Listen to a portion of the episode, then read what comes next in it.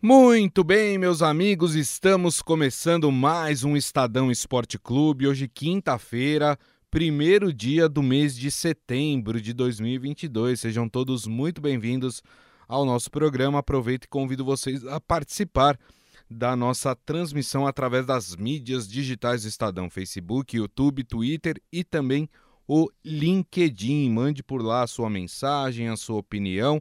Aproveite, compartilhe o programa, curta o programa também, que é sempre importante para nós.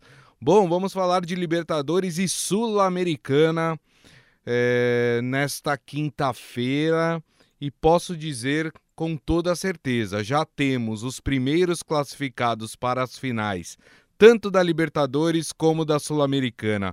O Flamengo atropelou o Vélez Sarsfield na Argentina 4 a 0 três gols do Pedro, né? E claro, garantiu a sua classificação, né? Pôde até é, amarelar os seus zagueiros para a partida de volta, né? O Davi Luiz e o Léo Pereira estavam pendurados e acabaram tomando cartão amarelo ali para cumprir a suspensão no próximo jogo e, e, e tá limpo para a final da Libertadores. E ontem o Independente Del Valle venceu o Melgar do Peru lá no Equador por 3 a 0. Então também praticamente aí liquidando essa disputa para a final. E hoje temos o São Paulo. São Paulo tentando aí um bom resultado lá no Serra Dourada, em Goiânia, contra o Atlético Goianiense para chegar à final da Sul-Americana. Esses são os assuntos do programa de hoje que conta com a presença mais uma vez dele, Ricardo Magatti. Tudo bem, Magatti? Tudo bem, Grisa. Boa tarde a todos que acompanham a gente pelas redes sociais. É, como você disse, é, os primeiros semifinalistas das duas competições mais importantes da América do Sul já não são oficialmente conhecidos, mas já são, né, já estão com mais do que um pé no final, né? Principalmente o Flamengo, que vai jogar o jogo de volta em casa ainda.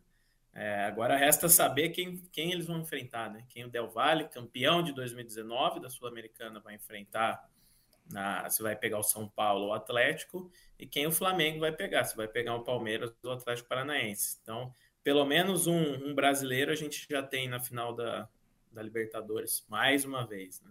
Exatamente, né? Ah, uma coisa é certa, a final será brasileira da Libertadores, né? É, aliás. É. Um a gente já tinha antes de começar a semis, né? Isso. Porque já tem, tem dois brasileiros de um lado da chave.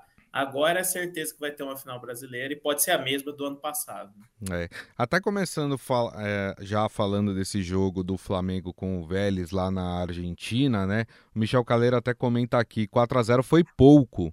O tal Gabigol perdeu dois gols feitos, um sem goleiro, inclusive, né?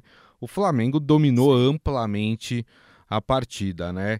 Ah, o Vélez a gente já vinha falando que é um time frágil, né? Chegou na semifinal da Libertadores, até agora eu tô tentando entender como é que esse Vélez chegou na semifinal da Libertadores. É um time que, que está na penúltima colocação do campeonato argentino, correndo um sério risco aí, inclusive de rebaixamento no campeonato argentino. E ontem mostrou toda a sua fragilidade diante de um Flamengo que, segundo a imprensa argentina, viu, é um time imparável. Você também acha que este Flamengo é imparável, Magatti?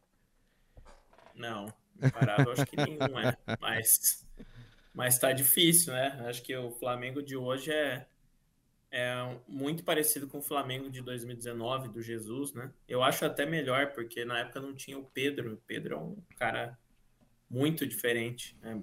Para mim é melhor que o Gabigol. Ele é um centroavante raro, acho, de achar no Brasil, principalmente no Brasil e até no mundo, porque além de ser goleador, ele é muito técnico, muito inteligente, prepara a jogada, dá passe, dá assistência, segura a bola, ele é craque, Pedro é craque é muito, é, para mim, é bem superior ao Gabigol. Os gols que o Gabigol erraram ontem, o Pedro não erraria, não. Tanto que Exato. não errou, né? Fez três, Fez é o artilheiro de, da edição. Disparou edição, na, na artilharia, né? Tem 11 gols agora, o segundo colocado aí é, no, na tabela aí dos artilheiros é o Rony com 7 gols, né?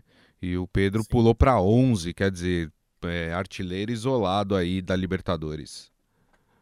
É, o Pedro é vai ter uma chance na seleção, não se sabe se na Copa, mas agora nos amistosos contra os africanos, quase certeza que o Tite vai chamá-lo, né? Tem que chamar pelo momento. Então, para mim, o grande diferencial é que o Flamengo tem esse cara que nenhum time tem no Brasil. E também tem um elenco muito bom, né? Tem Cebolinha no banco, é, Vidal, Marinho. E o Dorival conseguiu fazer esses caras todos jogarem, o que o Paulo Souza não tinha conseguido, né? Não vinha conseguindo. Então eu acho que o Flamengo imparável não é, mas é é o melhor, é o quem joga o melhor futebol do Brasil hoje, é o time a ser batido. Palmeiras é, por algum tempo foi e acho um time muito difícil de, de ser derrotado também, é, tanto que perdeu pouquíssimos jogos no ano, né? Perdeu a, a, última vez agora uma invencibilidade de 20 jogos como visitante na Libertadores e 18 no geral, né? Mas acho que o, o os dois são os principais, né?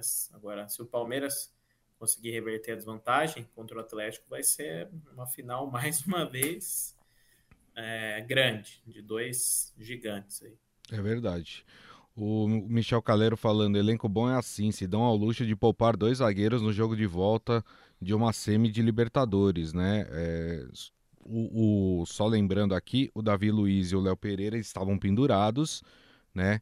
E para não levar essa, essa pendura aí para o segundo jogo e, e, correr o risco de ficar fora da final da Libertadores, forçaram ali o segundo cartão amarelo, então eles ficam fora dessa segunda partida, porque o duelo, a disputa está resolvida, né? O Vélez precisa fazer quatro gols no Maracanã para levar para os pênaltis é, e, não, cinco, não e cinco gols para conseguir a classificação é, no, no tempo normal digamos que é uma tarefa impossível para o time do Vélez.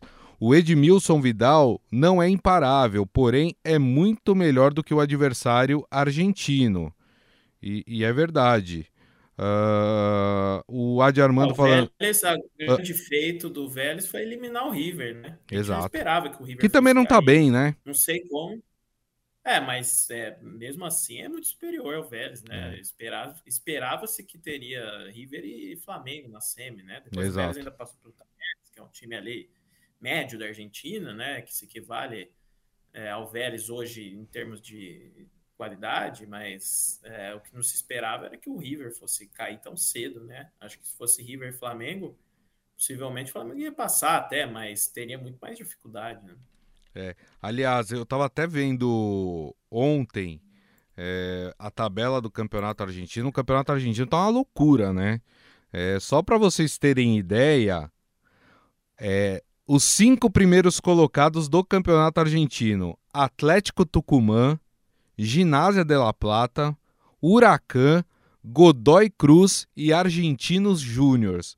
Esses são os cinco primeiros colocados. Olha só, o, o, primeiro grande a aparecer é o River Plate na sexta colocação. É, o sétimo é o Boca. O oitavo, o Racing. E aí você vai ter é, o Vélez, como eu disse, lá na 27, penúltimo colocado do campeonato é, argentino, com apenas 12 pontos. O Vélez ele tem 20 pontos a menos do que o primeiro colocado do campeonato argentino. Então você vê que, que nível, é um time muito frágil. É muito fraco o nível do, do futebol argentino, né? No é. geral, é. acho que da América do Sul inteira, o Brasil é, dispara. É, é, como se acontecesse, como se aqui fosse a Premier League, né? E o resto da, das outras ligas são ligas muito inferiores, não tem nem, nem comparação. Aconteceu a mesma coisa que o ano passado, né? principalmente pela disparidade financeira, né? ainda que a nossa moeda vale pouco frente ao, ao dólar, na América do Sul o real é soberano, né? então tem muito mais poder de compra, a gente consegue é, repatriar jogadores da Europa, como uhum. o Flamengo tem feito, no passado o Palmeiras já fez, o Corinthians fez recentemente, agora o William saiu, mas enfim, é, o São Paulo, Atlético Mineiro. Então, é, mesmo os times endividados ali conseguem trazer grandes jogadores, né? E a diferença é, é muito grande. Tanto que a gente vai ter uma final brasileira na Libertadores, vamos ter um brasileiro na, na decisão da Sul-Americana também. Ano passado, da, dos, das duas decisões foram brasileiras, né? Atlético Paranaense e Bragantino, Palmeiras e Flamengo. É. Esse ano vão ter três dos quatro. Então, Exato. É, um nível, e essa é a tendência que se repita pelos próximos anos, né? O futebol argentino caiu muito, Boca, para mim, esse ano, ano passado, foram dois dos piores Bocas da, dos últimos anos. Assim, Verdade. Assim, fácil, não é mais aquele Boca temido e temível. O River ainda consegue equilibrar, que tem bons times e tem um Galhardo, que é um ótimo técnico, né? Para mim, é foi por muito tempo o melhor técnico da América Latina. É, mas também tem caído, né? Não tem mais aquela hegemonia, longe disso. Tanto que foi campeão pela última vez em 2018, né? 2019 Isso. perdeu o Flamengo, 2020 perdeu o Palmeiras no Semi, ano passado também não conseguiu é, avançar para a final. Então, o futebol brasileiro, a tendência é de que, que continue nadando de braçada aí no continente. Perfeito.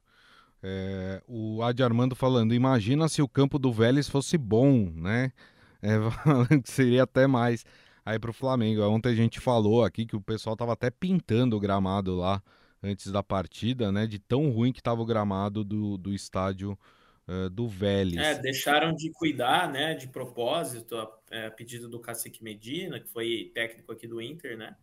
Para tentar dificultar, dificultar o jogo do Flamengo, que é o time bem mais técnico, mas não teve resultado essa estratégia, não, porque com a bola no pé é. Por cima, por baixo, o Flamengo deitou ontem. É, e, e, assim, né? Acho que a gente tem que também pontuar que essa queda do futebol argentino, né? Da qualidade do futebol argentino, ela está diretamente relacionada com a grave crise financeira que o, que o país passa, né? Há uma queda de renda lá na Argentina, há uma inflação super alta. Imagina, aqui a gente está com uma inflação de 10% e, e a gente toma cada susto quando vai no mercado, né? É, cada vez dá para comprar menos coisas.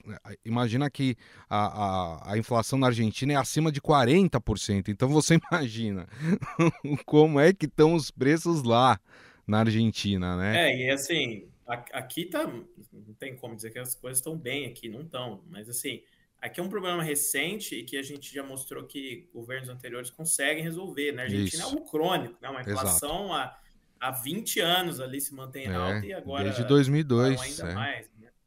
Exato. É, faz muito tempo. A Argentina tem uma dívida imensa com a FMI, praticamente é. impagável. Então, eu fui para a Argentina duas vezes, já tive oportunidade. É, e se você vai no mercado, você não sabe o preço que vai estar no dia de amanhã. Exato. Né? Não é no mês seguinte, no seguinte. Tá, num dia está um preço, no outro está outro. É o desequilíbrio, uma inflação altíssima. E isso afeta na economia inteira e afeta no futebol também, né?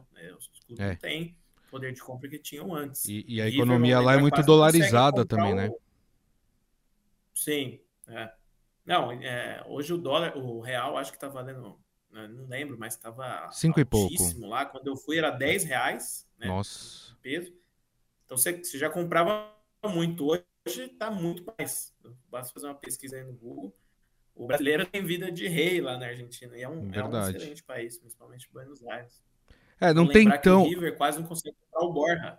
É verdade. Conseguiu no fim ali, é. né? O, o, dinheiro, mas assim, com a alta do dólar e o câmbio desvalorizado, o, o River quase não consegue comprar um Borja, que é um, um jogador mediano, né? Comum. Passagens, é. é, passagem ruim no Palmeiras, boa hum. na Colômbia, mas Exato. no Palmeiras com alguns lampejos aí. É, exato. Eu, eu tenho, tenho um amigo que foi recentemente para Argentina e ele falou que não tá dando para levar tanta vida de rei assim, porque como a inflação tá muito alta, as coisas estão muito caras lá, né?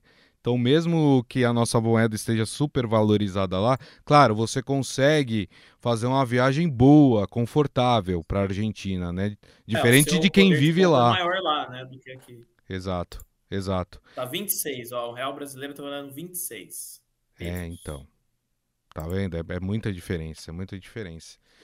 E, enfim, né? É, é uma crise que eles estão passando e que vão ter que enfrentar aí. Claro que isso acaba é, pressionando também os clubes, né? Os clubes têm menos dinheiro, é, a economia não ajuda esses clubes a recuperar parte dos seus investimentos, então é, vira uma bola de neve que acaba, claro, é, influenciando na qualidade técnica dos times argentinos e a gente viu isso esse ano é, muito bem exposto né, é, nas, nas competições aí sul-americanas.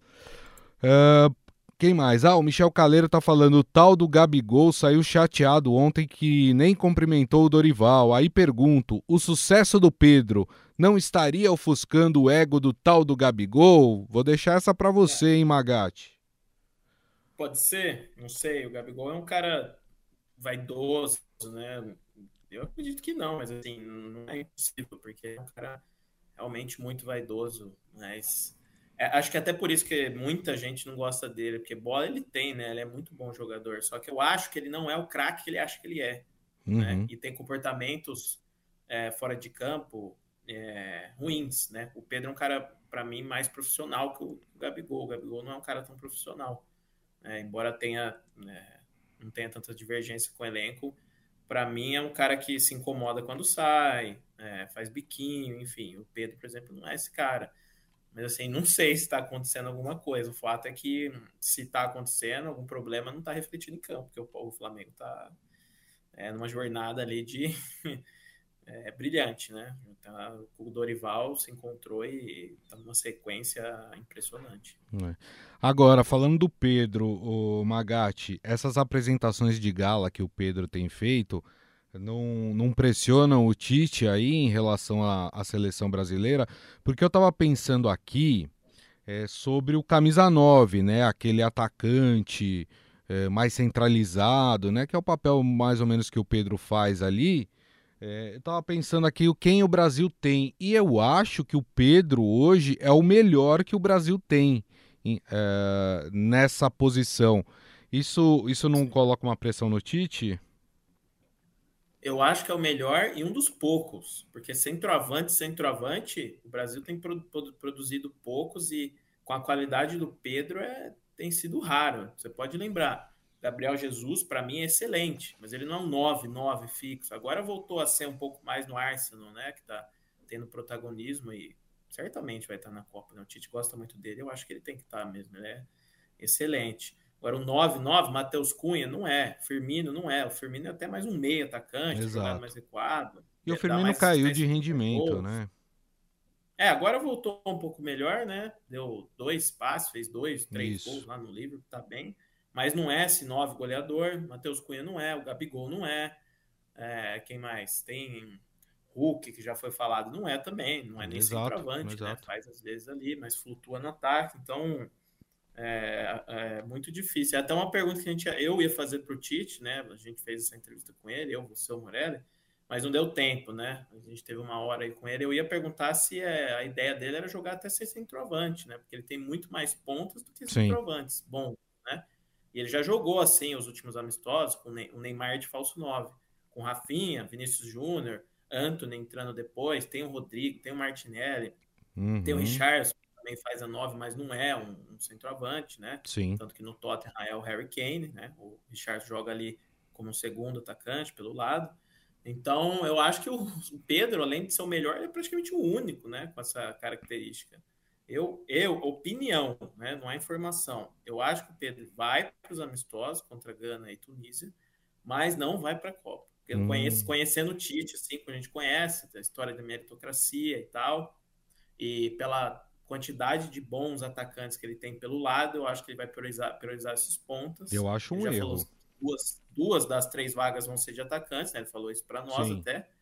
Agora, eu acho que não é que o Pedro acordou tarde demais, ele teve oportunidade tarde em relação à Copa, porque o, o português, o técnico português anterior não dava oportunidade para ele, era banco. O Dorival é que reavivou o Pedro ali, né? Certeza. É, mas eu acho, conhecendo o Tite, apenas opinião, que ele não vai para a Copa. Mas, na minha opinião, deveria ir pela bola que tá jogando e, e por ser quem é, né? Pela, é. Pelas características. Até para mudar, né?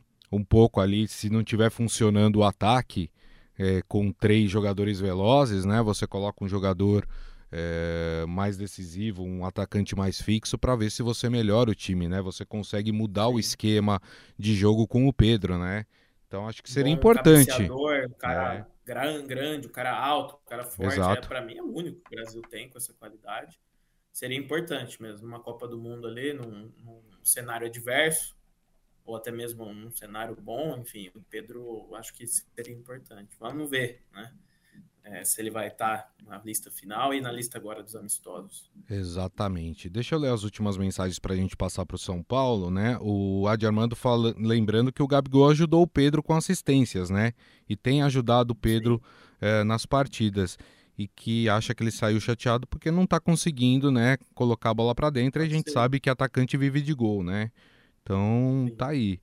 Uh, o Michel Caleiro, o clamor popular vai fazer o Tite arrumar uma vaga para o Pedro. Será? O Tite não é muito de, de escutar não, o clamor é. popular, né, o? Exatamente. ele, já fez, ele já indicou que ele não dá muita atenção para o clamor popular em convocações anteriores, né? É. Acho que não, não vai ser na Copa que ele vai fazer isso, né? Mas é o jeito que ele trabalha, né? claro, claro.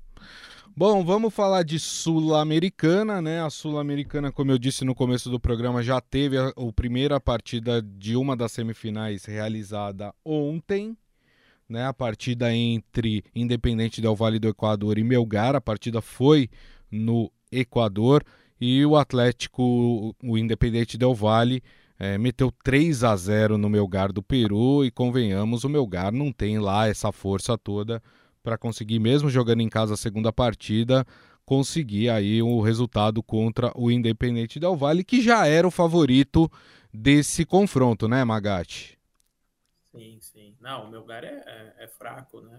Acho que vem, evidencia até o nível do futebol é, sul-americano. O time como o Melgar está na semifinal da, da Sul-Americana. Eliminou o Inter. 2019, acho que o Palmeiras, é. o Palmeiras fez quatro e depois três. Isso. E, enfim, mas chegou lá e acho que independente do Vale tem um futebol agradável, né? Eles mantêm a, a forma de jogo, né? Independentemente do técnico que, que esteja lá, é um futebol de muita posse de bola, lembra um pouco o futebol do Diniz, né? Era o Miguel Ángel Ramírez que fez sucesso lá Isso. quando o Del Valle foi campeão da Sul-Americana, eliminou o Corinthians, mas não conseguiu repetir o mesmo sucesso aqui nos Estados Unidos, enfim. Mas é, Exato. eles têm uma linha de, de jogar futebol, né? Um, um, raciocínio, uma orientação de jogar futebol que é interessante, né? E, e, e eles não mudam e, e, dá resultado. Um time que um time bom do Equador, né? É, é gostoso de ver o Del Valle, embora é, nem sempre consiga os resultados, né? Acho que já jogou com o Palmeiras também, se não me engano, ano passado, retrasado, tomou goleada, já é, pegou outros adversários brasileiros e também. Acho que o Flamengo também se deu mal, mas é um time Isso. agradável de ver. Legal ver um time como o Del Valle jogar o futebol que joga e acho que vai ser uma final interessante aí entre São Paulo, Atlético e, e Del Valle. Por falar em São Paulo e Atlético, hoje a primeira partida é, entre essas duas equipes. O primeiro jogo lá no Serra Dourada, em Goiânia, né, mando de campo do Atlético Goianiense. É, vou aqui passar as duas formações, as duas escalações das equipes, as prováveis escalações das equipes para esta partida de nove e meia da noite. Então, o Atlético Goianiense, o mandante, Deve ir a campo com Renan no gol, Klaus e Wanderson na zaga, Jefferson e Dudu nas laterais, Edson Baralhas, Marlon Freitas no meio de campo e mais avançados, Jorginho, Wellington Rato, aquele que é louco por queijo, e Turim. Esse deve ser o time do Atlético Goianiense. Já o São Paulo deve ir com aquela uh, escalação que, que todo mundo meio que está acostumado. São Paulo deve ir a campo com Jandrei no gol, a linha de três zagueiros, Léo Ferrarese e Diego Costa. Nas laterais, Reinaldo e Igor Vinícius. No meio de campo, Gabriel, e aí tem uma dúvida, ou Gabriel Neves ou Pablo Maia. Rodrigo Nestor, Igor Gomes, né, dois jogadores aí que são bastante contestados pela torcida São Paulina, e na frente Luciano e Caleri, este então as duas prováveis escalações aí de Atlético Goianiense e São Paulo. Tem favorito nesse jogo, Magatti? São Paulo, né? Leve favoritismo pelo time que tem, é superior o elenco, o time e, e também pelo momento, né? Embora São Paulo tenha esteja tropeçando no Brasileirão, faça uma campanha bem ruim. Nas Copas tem indo bem e o Atlético Goianiense é, no Brasileirão tá ainda pior, né? Trocou de técnico, demitiu o Jorginho, levou, perdeu para o maior rival Goiás. Agora o Eduardo Batista vai estrear, né? Então acho que por fase, por elenco, é, por time, o São Paulo é favorito. Mas não dá para menosprezar o Atlético, né? Faz uma campanha impressionante até. Eliminou o time do Luizito Soares, chegou bem na Sul-Americana, chegou até longe na Copa do Brasil também, tinha chance de chegar na semifinal. É, depois de ganhar do Corinthians, mas perdeu, né? Foi eliminado. Isso. Enfim. Tem técnico vai, novo, vai né? Vai ser fácil para o São Paulo, não. Tenho certeza que não vai ser fácil. Tem Mas o São Paulo é favorito, eu acho. Tem técnico novo, o Atlético Goianiense, né? Que demitiu o Jorginho, né? É, e, Eduardo e Batista. Agora tá com o Eduardo Batista aí é, para tentar aí melhorar esse time do Atlético Goianiense. Agora tem um fator, Magatti.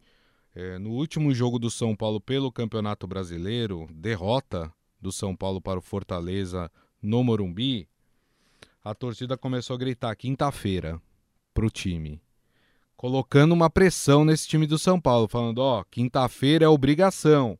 Vocês têm a obrigação agora de chegar na final da Sul-Americana. O quanto que essa pressão da torcida ela acaba sendo ruim para o São Paulo ou não? Ou o time está acostumado com isso? É, depende da forma como o time se prepara, né? Acho que principalmente emocionalmente, né? Psicologicamente. O São Paulo me parece um time um pouco frágil emocionalmente, né? É um time que se abala em alguns momentos, mas eu acho que vai se impor, sim. É, tem que se preocupar principalmente com a pontaria, né? Um time que tem perdido muitos gols nos últimos três jogos, foram mais de 50 finalizações. Contra o Flamengo jogou bem, mas fez um gol só, levou três. Contra o Fortaleza, o goleiro foi melhor em campo. É. é. o Fernando Miguel. Contra o Santos no clássico que perdeu, o João Paulo também foi melhor em campo. Enfim, acho que a maior preocupação do São Paulo agora é refinar a pontaria, né? Afinar a pontaria e melhorar o calibre dos atacantes, porque é, faz diferença, né? Ganha jogo, ganha jogo. São Paulo perdeu os últimos três, é, muito por causa disso, não só por causa disso, mas principalmente por causa dessa, dessas falhas nas conclusões.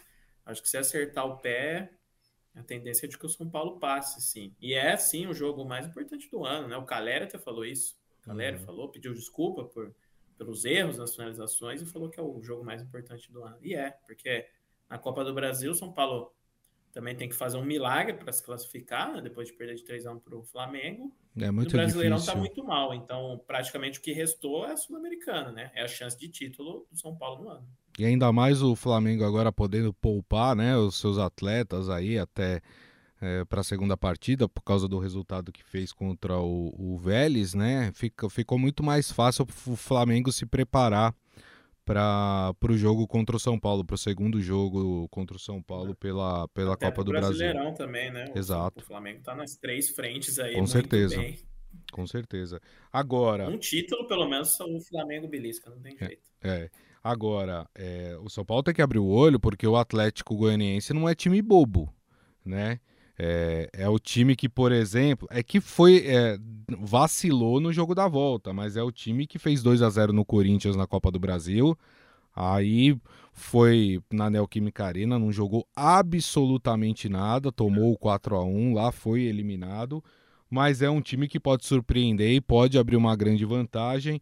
Eu tô aqui na dúvida se o São Paulo vai jogar mais para trazer um resultado menos traumático de lá para poder decidir no Morumbi ou se o São Paulo vai para cima do Atlético Goianiense. Eu tô achando, viu, Magatti, que esse jogo vai terminar ali pelo 1 a 1, né? Acho que não vai sair muito disso não. Eu também acho, mas eu acho que o São Paulo tem condições de ganhar e deveria jogar para isso, né? não dá para se acanhar no diante do Atlético Goianiense mesmo fora. Já ganhou lá, inclusive, no Brasileirão, né? Uhum. Um lá dos gols do Luciano.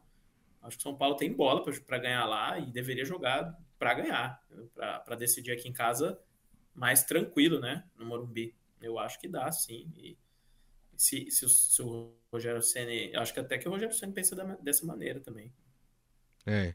O time é o mesmo, né? O time, como eu. É, é, o mesmo, não tem lá muitas mudanças, é o mesmo esquema tático do Rogério Senna, que já é um esquema tático ofensivo, né?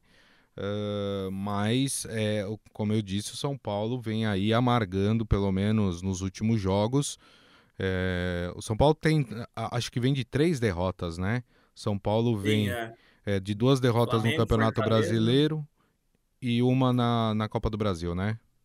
Isso. Santos, Flamengo e Fortaleza. Exatamente, né? Então, quer dizer, é, é um, é um, atravessa um momento complicado o time do São Paulo. Eu, eu daria um a um para essa partida. O Michel Caleiro acha que o São Paulo se classifica, mas se classifica apertado contra o Atlético Goianiense. Eu também acho que o São Paulo classifica nesse confronto, né? Mas concordo com você, acho que o São Paulo não vai nadar de braçada não, acho que vai ser, acho que o Atlético Goianiense vai vender caro essa essa classificação. Também acho, acho que passa com um empate e uma vitória. É isso aí. Muito bem. Vamos acompanhar e amanhã a gente comenta mais sobre essa partida do São Paulo contra o Atlético Goianiense no Serra Dourada às nove e meia da noite. E assim, turma, a gente encerra o Estadão Esporte Clube de hoje, agradecendo mais uma vez o Ricardo Magatti. Muito obrigado, viu, Magatti, pela presença. Volte sempre. Valeu, Grisa. Obrigado a todos pela audiência. Quando precisar, é só me chamar. É isso aí. E agradecendo, claro, a todos vocês, né? Meu muito obrigado mais uma vez pela companhia de sempre. Lembrando que daqui a pouco esse programa vira podcast, que você vai poder ouvir no tocador de podcast da sua preferência. E amanhã, uma da tarde, estaremos de volta com a nossa live nas mídias digitais do Estadão: Facebook, YouTube, Twitter e também o LinkedIn. Então, turma, excelente quinta-feira, um bom início de mês, que setembro seja um mês tranquilo. Não vai ser muito tranquilo porque tem aí toda uma campanha eleitoral pela frente, mas que, que seja em paz, pelo menos, esse mês de setembro. Combinado? Então é isso. Um grande abraço a todos e nos vemos amanhã. Tchau.